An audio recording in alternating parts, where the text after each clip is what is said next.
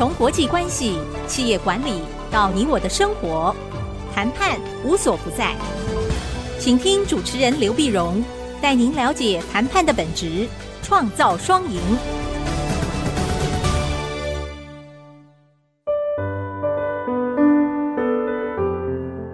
这里是 IC 之音 FM 九七点五，欢迎收听《谈判无所不在》，我是刘碧荣。这集想跟各位谈一下，谈判时我们常会有个困扰嘛，就是在谈判桌上，我们要让对方知道多少东西。我们如果在理论上来讲，我们说谈判是控制下的信息流动啊，或者控制下的资讯流动。那也就是说，我们当然要让对方知道一点东西。但是怎么控制这个信息的量有多少，或者怎么控制这信息的真还是假？这问题怎么冒出来的呢？因为最近同学问了一个问题啊，就是回到谈判的本质。我们说谈判呢，嗯，不管你有没有学过，你一定听到人家讲说，谈判讲的叫抓大放小，对不对？抓大放小。那同学就问了，那抓大放小，我放出去小的东西。对方为什么要呢？是不是我放出去小的为什么要？既然是抓大放小，我放出一些小的，那么他又不是没有资讯，他也不是呃，也不是嗯嗯、完全不懂事，那我给他小，他为什么要呢？啊，答案是每个人要的东西不一样嘛。这东西对我来讲是小的，对他来讲可能是大的，对不对？我们在谈判桌上是求同还是求异呢？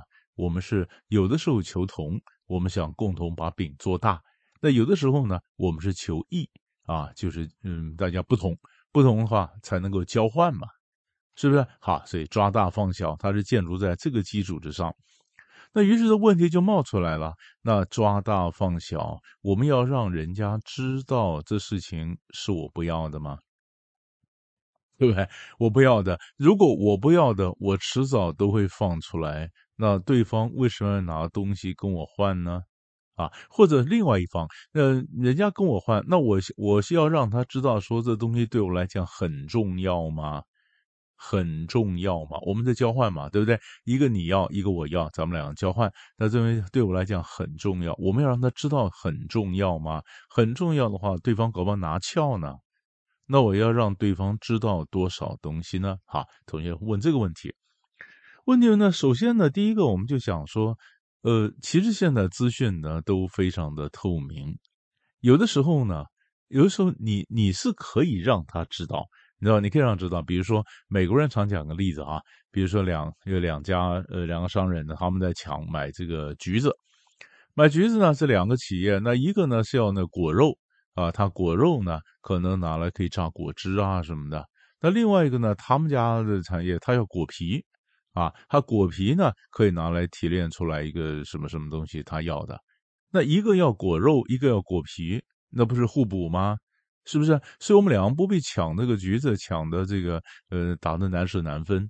那我们可以各取所需嘛，这个就是求异嘛，求异就是交换嘛，对吧？那你说你要跟他讲说，嗯、其实我也不要果皮，呃，勉为其难我拿了果皮，人家也不会相信嘛。是不是？所以有的时候我们是可以跟他讲说，这东西呢，呃，其实你你不要东西，刚好我要，那我有我我有东西你要，那咱们来交换，是不是？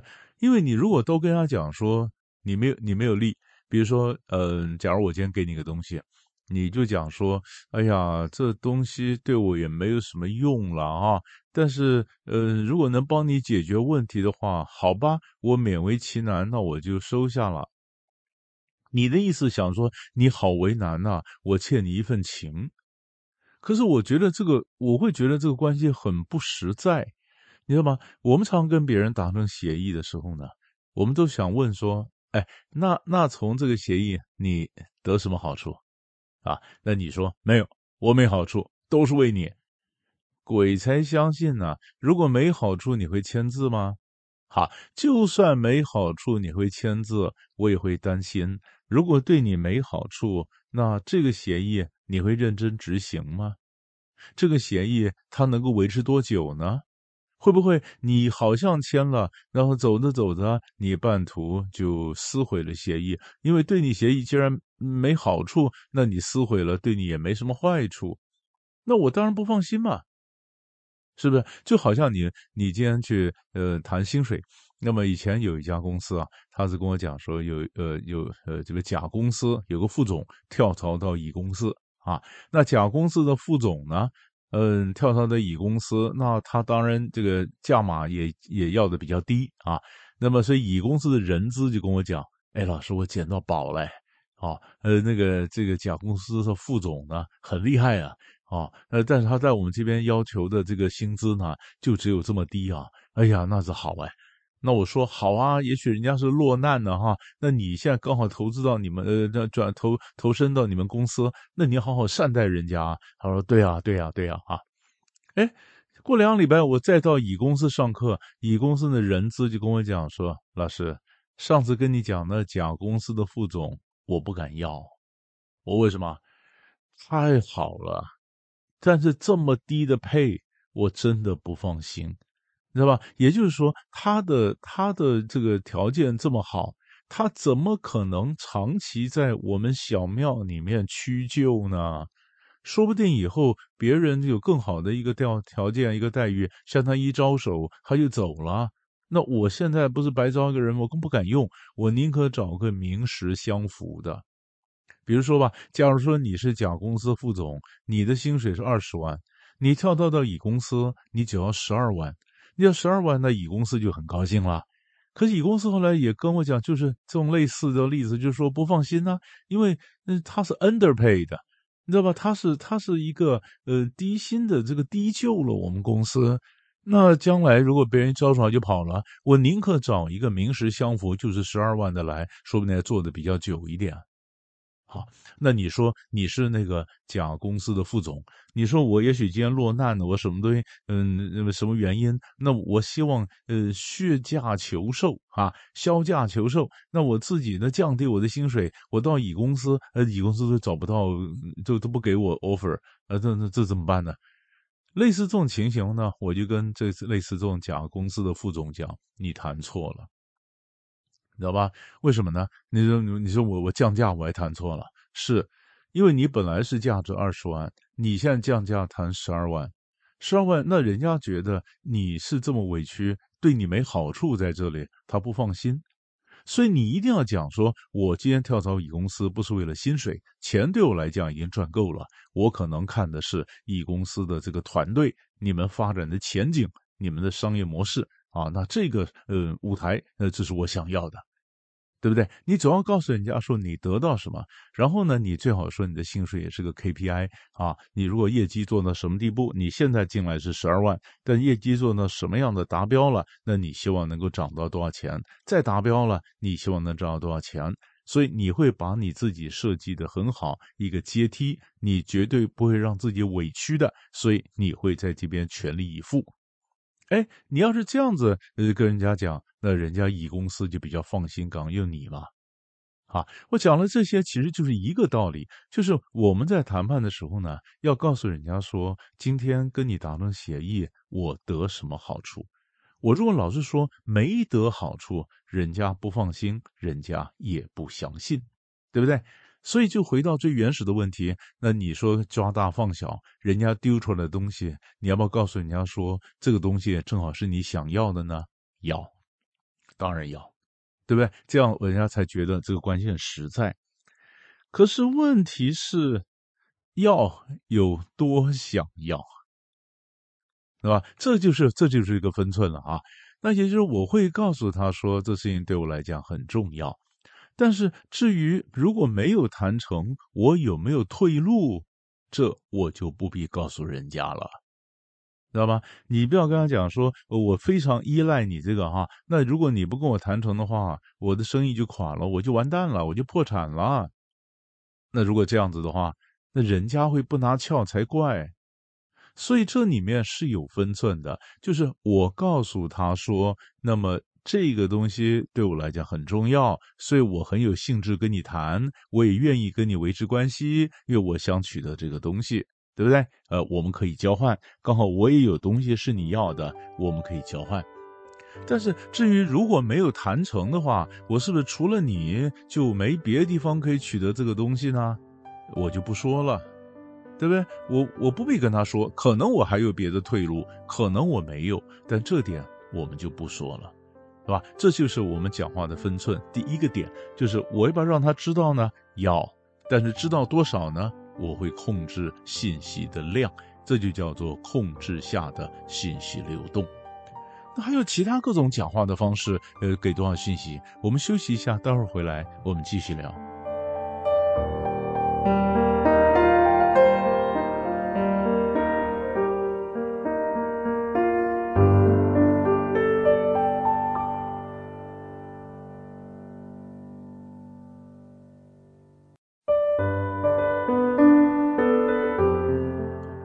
回到谈判无所不在。我是刘碧荣，这一集我们谈的是在谈判桌上，我们要让对方知道多少东西。啊，在广告之前呢，我们在谈到说，我们在谈的时候，我们当然要让对方知道，如果跟呃达成协议的话呢，呃跟他达成协议，我可以得到什么好处，是不是哈？我可以得到什么好处？这样的他才会。呃，晓得我真的有心跟他达成协议，而我真的有意愿去维持这个协议的长久。如果没好处，我怎么可能会让这个协议长长久久呢？是不是？但是问题是，达成协议有多少好处？呃的同时呢，我不需要告诉他我有没有退路，是吧？我当然希望跟他达成协议，但是万一没达成的话，我就完全没退路吗？这个我就不需要告诉他了，啊，所以这是刚才广告之前我们所讲的。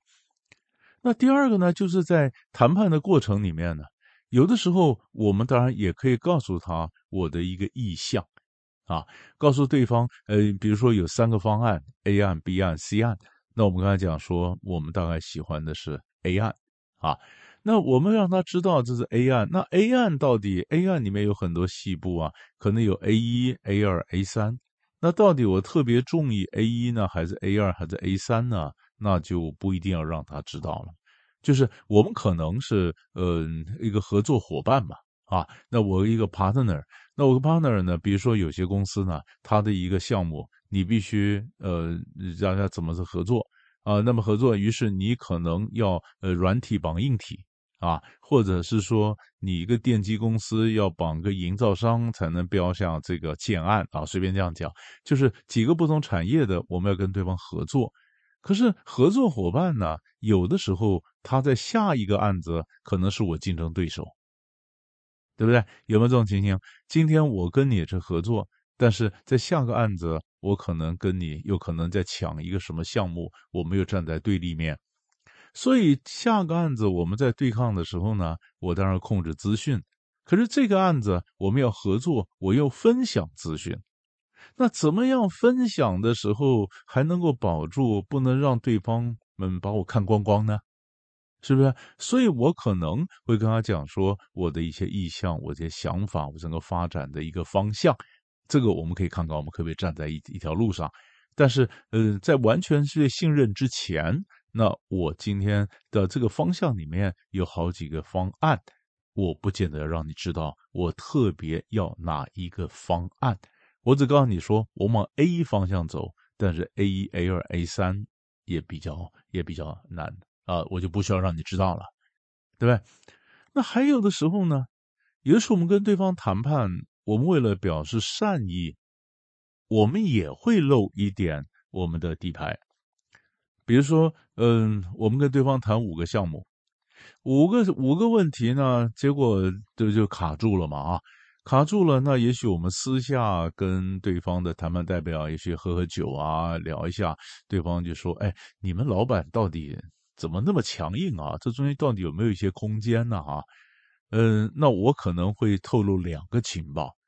第一个情报，我也许跟他讲说：，哎，老老板最近心情还不错。”你你你你明天来谈，说不定有机会啊！或者呃，我告诉他，老板早上心情不错，你大概早上来谈，也许有机会，啊，这个不算什么泄露情报通敌，我就告诉你说，如果要谈成的话，你也许早上来谈，比如说，或者呢，有的时候，呃，谈判学者设计出来一些我们呃示好的一个方式，比如说五个嘛啊，那对方要问我，那我就说，嗯、根据我的我的了解哈，嗯、呃。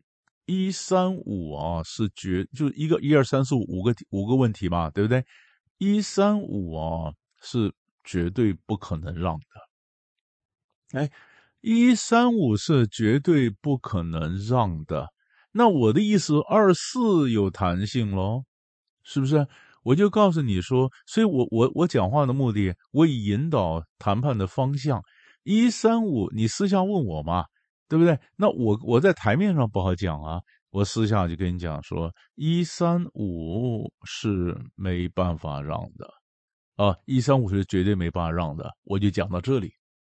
那你就看到说，那二四可能有弹性喽，是不是？好，那你第二天你来跟我们老板谈的话，你当重点就摆在二四。可是当我暗示你二四有弹性，不等于二四我就会无条件让步啊。你还是要拿东西来换呐，是不是？我只是省掉你一些麻烦，不要在一三五三个题目上面去撞墙。那二四还是拿东西来换。那对我来讲，我们公司的利益并没有被我出卖啊，没有啊，我还是当他东西来换的时候，我还是可以争取到我们公司最大的利益嘛。是不是？可是我可以让谈判更有效率，我也可以建立我们第一线人员之间的交情。谈判的时候是要有交情的，你想，比如说我是甲公司人，你是乙公司的人，我们后面各有老板，老板呢可能来来去去，可能今天老板是鹰派，明天老板是鸽派，可是我们两人不变，对不对？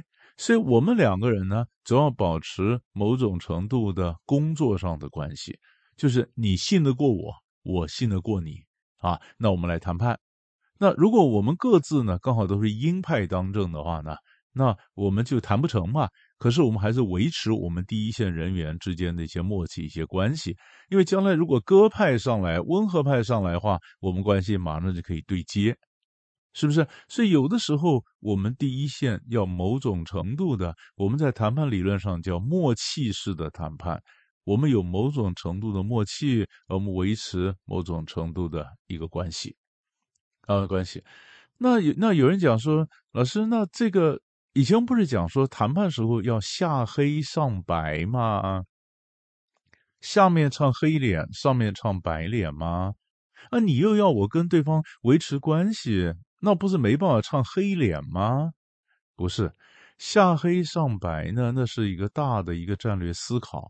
我说跟对方维持关系，那是一个战术性的一个一一个默契嘛，对不对？哈，那我跟他维持关系，我还是可以传达很强硬的信息啊。也就是说，我这个人是温和的，我跟他有交情。可是我还是可以奉命来传达非常强硬的信息，就是黑脸先把舞台搭好，然后让我的主子、我的老板上台唱戏。所以我可以先传达非常强硬的信息，可能是董事会的决定啊，可能是公司里面的既定政策啊，那是很强硬。就是我我我虽然是白脸，可是我传达的是黑脸的一个讯息。懂吗？是这个概念。然后我传了讯息以后，然后那谈不拢，卡住了。我老板出来，老板在示好，老板唱白脸，用我前面强硬的信息来衬托他后面的让步。